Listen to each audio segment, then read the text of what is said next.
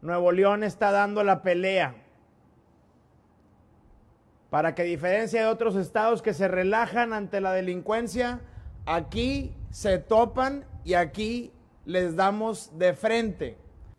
Estas fueron algunas de las frases pronunciadas por el gobernador de Nuevo León, Samuel García, en un acto simbólico efectuado el viernes 17 de junio en la explanada de los héroes para la entrega de equipamiento a Fuerza Civil. Nueve días después, la madrugada del domingo 26 de junio, seis policías perdieron la vida y cuatro más resultaron heridos al ser emboscados en el municipio de Anáhuac, al norte del estado, cerca del puente Colombia. Se trata del ataque más grave que ha sufrido esta corporación en su corta historia. Fuerza Civil se conformó en 2011 gracias al apoyo de la iniciativa privada, siendo Cemex y en lo particular el ingeniero Lorenzo Zambrano quienes contribuyeron en mayor medida a crear un nuevo modelo de policía con elementos comprometidos, preparados y por mucho mejor remunerados. El gobierno de aquel entonces, digamos que sí, pidió el apoyo y se dejó ayudar. Aquí fueron las empresas, las instituciones educativas, las asociaciones ciudadanas quienes entraron al rescate de un Estado rebasado.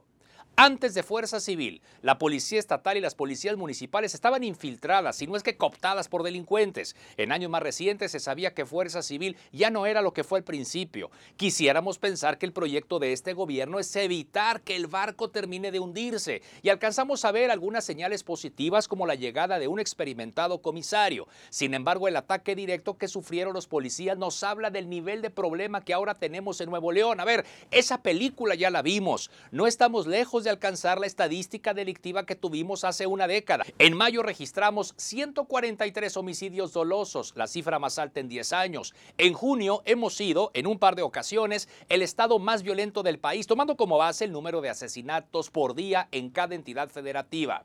Es urgente que se noten los esfuerzos, si es que los hay, en materia de seguridad. Debe ser una labor coordinada, con un buen nivel de diálogo en distintos frentes y con recursos de adeveras por parte del gobierno federal. No hay de otra, el gobierno estatal tiene la obligación de brindar tranquilidad a la población, de dar certidumbre a visitantes e inversionistas. Hay que pasar de la improvisación y los discursos incendiarios al trabajo serio, antes de que sea demasiado tarde.